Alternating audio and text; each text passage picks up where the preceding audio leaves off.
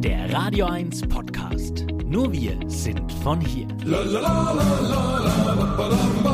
Das Eich der Woche, der wahnsinnige Wochenrückblick.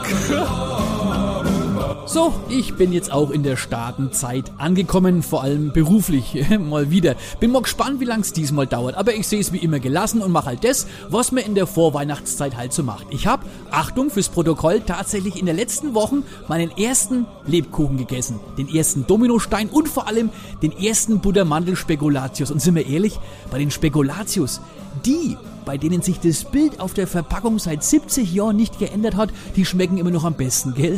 Das ist wie bei dem Curry-Gewürz-Ketchup in der langen roten Plastikflasche. Da haben vor 50 Jahren haben wir ein paar Etiketten zu viel gedruckt. Aber ich schweif ab. Wir waren bei der Vorweihnachtszeit. Natürlich habe ich meinem Jüngsten mit seinen knapp drei Jahren auch ausführlich die Funktionsweise von einem Adventskalender erklärt. Trotzdem gibt es täglich Diskussionen über das Datum. Baba, wir sind locker schon drei Tage weiter. Am Nikolaus hat meine Frau ihm drei so weiche Jonglierbälle geschenkt. Ich so, äh, Schatz, nix für ungut. Der klar ist gerade mal drei. Es ist schon noch ein wenig früh zum Jonglieren. Na, wenn du Depp ihm das mit Mandarinen zeigst, ja, und das stimmt. Ich kann mich dunkel daran erinnern, dass ich vor rund zwei Wochen mal kurz so drei Dinge in die Luft gewirbelt habe. Das hat mir halt gefallen, naja, und jetzt habe ich die Wochen schon die vierte grüne Mandarine in dem Schrank vorgeholt und eine Grapefruit unter der Couch, da hat er sich wohl verhaut.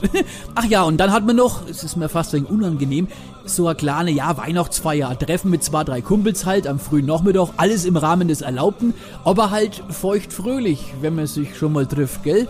Ein paar Glühwein, ein paar Seidler, okay, knapp zweistellig.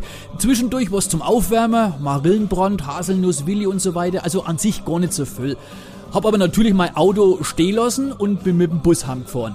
Und es war gut so, weil auf dem Weg stand ah, tatsächlich die Polizei, hat die Autofahrer rausgezogen und blasen lassen. Den Bus haben sie natürlich durchgewunken. Und so bin ich ganz entspannt heimgekommen. Das hat mich aber echt überrascht, weil ich sonst nie Bus fahre. Hat aber dann trotzdem Eicher gegeben, denn am nächsten Früh klingelt um 7 mein Handy. Mein Kumpel, bei dem wir gefeiert haben, total außer sich. Ja, ihr müsst jetzt wieder die Schüler fahren. Wie jeden Früh, er hat gestern seinen Schlüssel stecken lassen. Und ob ich Depp gestern mit seinem Schulbus... Heieiei, also ich hab gesagt, äh, na, also ich wollte es nicht. Falls irgendjemand von euch eine Idee hat, wie ich jetzt diesen Riesenbus unauffällig zu meinem Kumpel zurückbringe, meldet euch bitte. Bis gleich. Das Eich. Huiuiui.